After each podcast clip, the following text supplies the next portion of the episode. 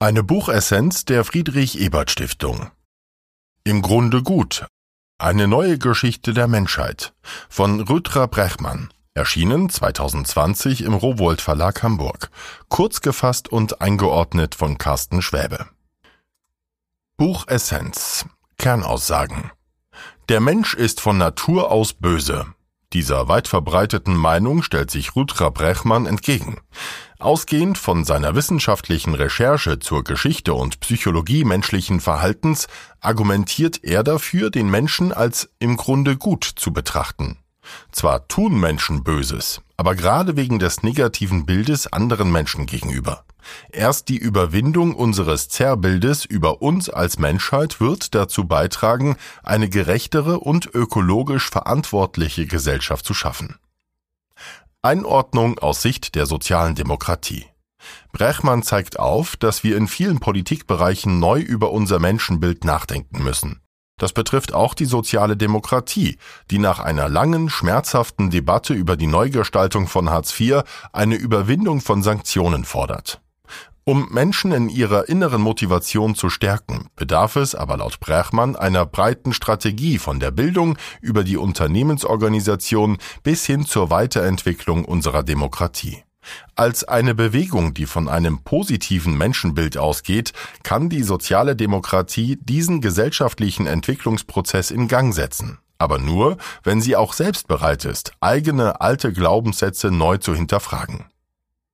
Buchautor Rudra Brechmann, geboren 1988, ist niederländischer Journalist und Autor. In seinen Büchern setzt er sich mit Utopien auseinander und wie sie realistisch werden können. Dabei argumentiert er für ein bedingungsloses Grundeinkommen, die 15-Stunden-Woche oder beim Weltwirtschaftsforum in Davos auch für eine deutlich höhere Besteuerung von Reichen und die Überwindung globaler Steuerflucht.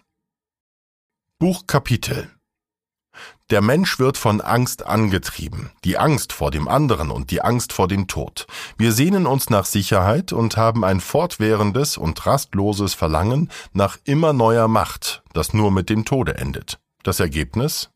Ein Krieg jeder gegen jeden. So beschreibt Brechmann das Menschenbild, das ausgehend von Thomas Hobbes im 17. Jahrhundert westlich liberales Denken bis heute prägt. Zivilisation sei lediglich eine Fassade, die das gewalttätige Verhalten überdeckt und schon bei kleineren Krisen einstürzt. Laut dieser Fassadentheorie könne der destruktiven Natur des Menschen nur mit der Aufgabe von Freiheit und einem zivilisierenden Staat begegnet werden. Demgegenüber steht die Idee von Jean-Jacques Rousseau, dass erst die Zivilisation das Schlechte im Menschen hervorgebracht habe. Die Erfindung des Privateigentums führte dazu, dass Menschen sich über den Besitz von Ländern blutig zerstritten. Im Naturzustand gehörten die Früchte der Erde allen, die Erde selbst jedoch keinem. Brechmann löst die Debatte über das Menschenbild durch eine interdisziplinäre Recherche von der Anthropologie über die Biologie bis zur Psychologie. In diesem Buch werde ich nicht behaupten, dass wir alle uneingeschränkt gut sind. Menschen sind keine Engel. Wir haben eine gute und eine schlechte Seite. Die Frage ist, welche Seite wir stärken wollen. Menschen sind besser als ihr Ruf. Blickt man auf die Evolutionsbiologie, so unterscheiden sich Menschen nicht durch eine höhere Intelligenz von Artverwandten wie Schimpansen oder Orang-Utans, sondern durch die sozialen Lernfähigkeiten. Menschen allein erröten bei einer emotionalen Reaktion oder geben ihre Blickrichtung durch das Weiße in den Augen preis, wohingegen alle anderen Primaten verdunkelte Augäpfel besitzen. Auf diese Weise sind wir ein offenes Buch für unsere Mitmenschen, was Kommunikation, Vertrauen und damit gegenseitiges Lernen erleichtert. Während hohe Intelligenz den Erfindungsgeist fördert, geht sie oft mit einer geringeren sozialen Kompetenz einher. Je geringer die soziale Kompetenz ist, desto schwieriger wird das Lernen voneinander. Das soziale Lernen gilt jedoch als die größte Stärke des Menschen, denn soziales Lernen ermöglicht eine schnellere kollektive Anpassung an neue Umweltentwicklungen. Die Neandertaler hingegen waren dazu nicht in der Lage, trotz ihrer individuell großen Intelligenz. Auch die These, dass Menschen von Natur aus zu Gewalt neigen, ist aus heutiger Sicht wissenschaftlich nicht haltbar. Vergangene Studien, die die Gewaltneigung zu belegen glaubten, haben sich in vielerlei Hinsicht als methodisch falsch erwiesen. Zum Beispiel wurden in einer bekannten Studie zu Unrecht Tote als Opfer der Gewalt im untersuchten Volke gezählt, obwohl sie eigentlich von zivilisierten Nachbarn erschossen worden waren. Neue Studien zur Entwicklung von Jägern und Sammlergesellschaften belegen sogar die große Freundlichkeit der Menschen. Kleine Nomadengruppen reisen fortwährend, aber wenn sie sich treffen, dann essen und feiern sie gemeinsam, und nicht selten vermischen sich die Gruppen immer wieder untereinander. Zum größten Teil unserer Geschichte haben wir nicht Besitztümer angehäuft, sondern Freundschaften. Auch Ausgrabungen des Homo sapiens aus der Zeit seines Naturzustandes vor dem Beginn der Landwirtschaft bieten keinerlei Beweise für eine massenhafte Gewaltneigung. Gewalt trat etwa bei Fehlverhalten Einzelner auf, die sich ohne Grund über die Interessen der Gruppe zu stellen versuchten. Gleichheit war innerhalb der Gruppe besonders wichtig. Von ihr wurde nur dann abgewichen, wenn ein Stammesmitglied durch eine Fähigkeit oder Kompetenz temporär der Gruppe als Ganzes helfen konnte. Im Vergleich zu den Neandertalern war Gleichheit in den Stämmen des Homo sapiens auch durch die Gleichberechtigung der Geschlechter viel stärker und führte zu einem vielfältigeren Netzwerk und einem intensiveren Wissensaustausch. Wann begannen aber dann die ersten Kriege und warum? Nach der letzten Eiszeit vor 15.000 Jahren fingen Menschen an, sich im verbesserten Klima zwischen Nil und Tigris niederzulassen, weil dort besonders fruchtbare Natur zur Verfügung stand. Faszinierend ist, dass genau in dieser Periode nach dem Ende der Eiszeit auch die ersten Kriege ausbrechen. Genau zu der Zeit, als wir uns an einem Ort niederließen, errichteten wir auch die ersten militärischen Befestigungen, zeigt sich an archäologischen Untersuchungen.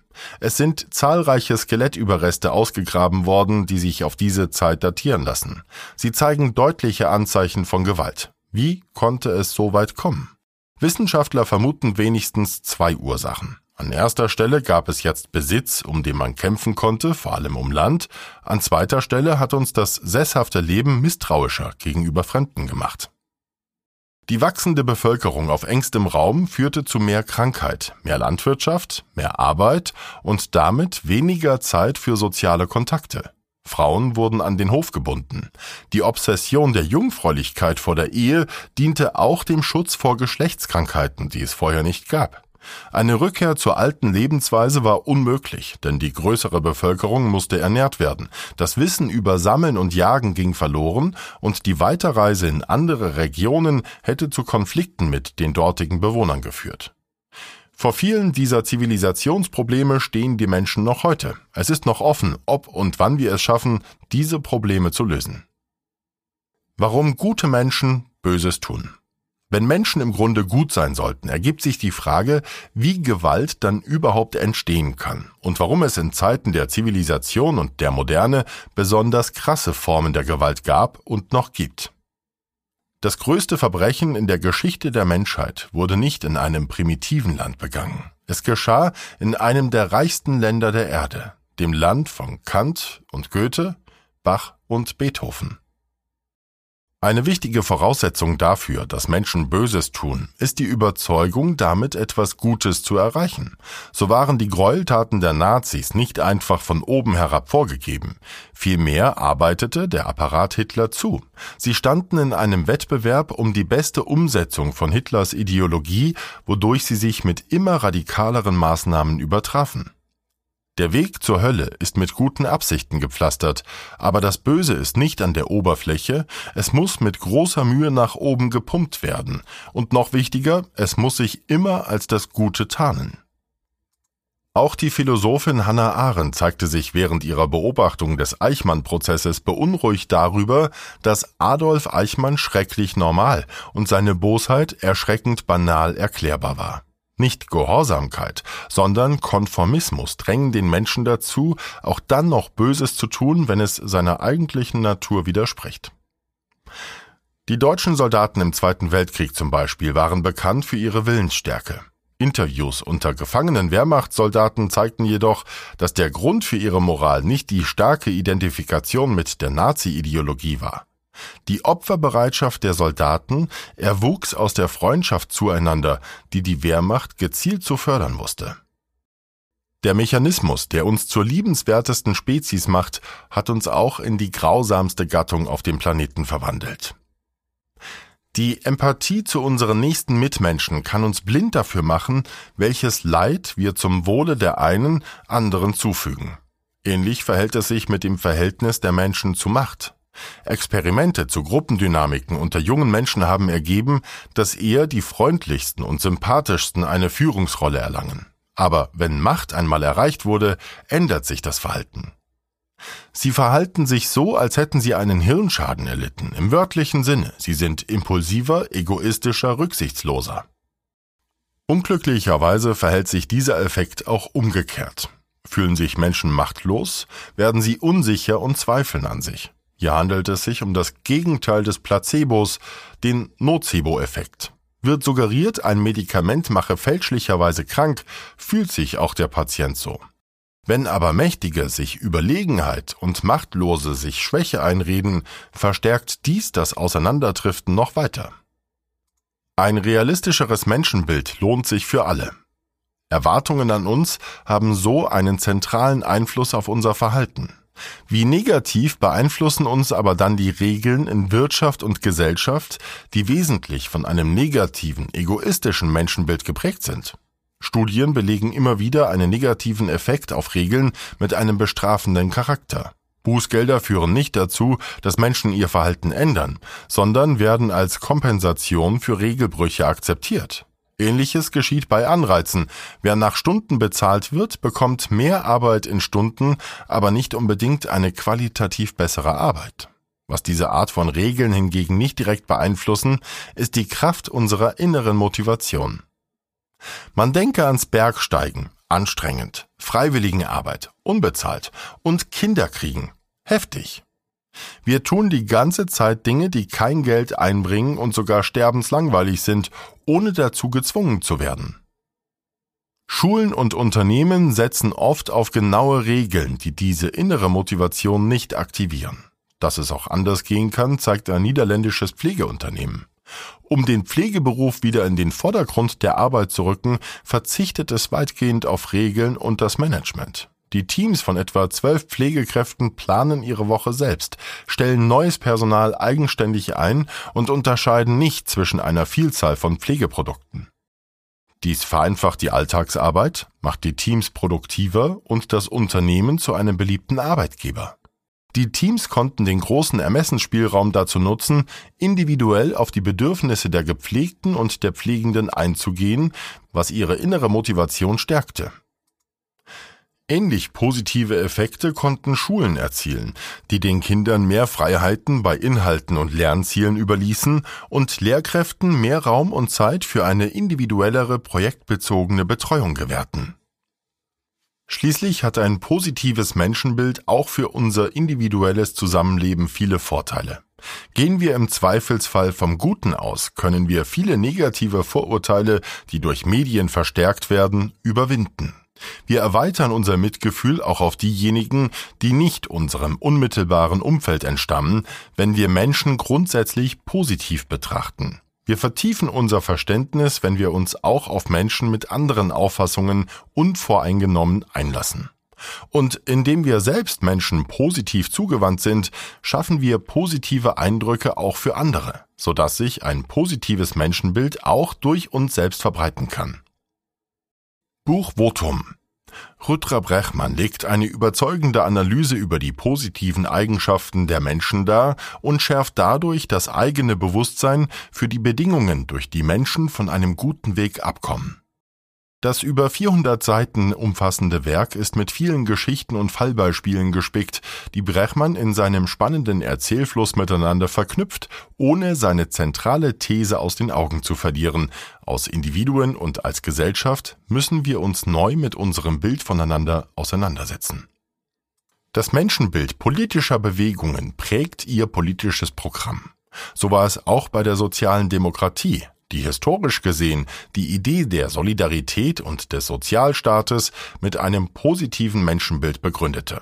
Deswegen war die Einführung von Hartz IV Gegenstand harter Debatten, weil sie damit dem neoliberalen Zeitgeist mit einem skeptischen Menschenbild, insbesondere von Arbeitslosen, Rechnung trug. Hartz IV war verbunden mit einer Vielzahl von Regeln, durch die man zum Ausdruck brachte, dass man den Menschen nicht eigenständig zutraute, sich eine berufliche Perspektive aufzubauen. Das neue Sozialstaatskonzept von 2019 befriedete die Debatte durch die Forderung nach einem auskömmlichen Bürgergeld und die Überwindung von Sanktionen. Ähnliche Debatten über unser Menschenbild stehen in vielen anderen Politikfeldern an, zum Beispiel den Klimaschutz. Bemerkenswert ist dabei Brachmanns Hinweis zum Menschenbild der Klimabewegung, die den Menschen ausschließlich auf seine negative Rolle als Ursache des Klimawandels reduziert.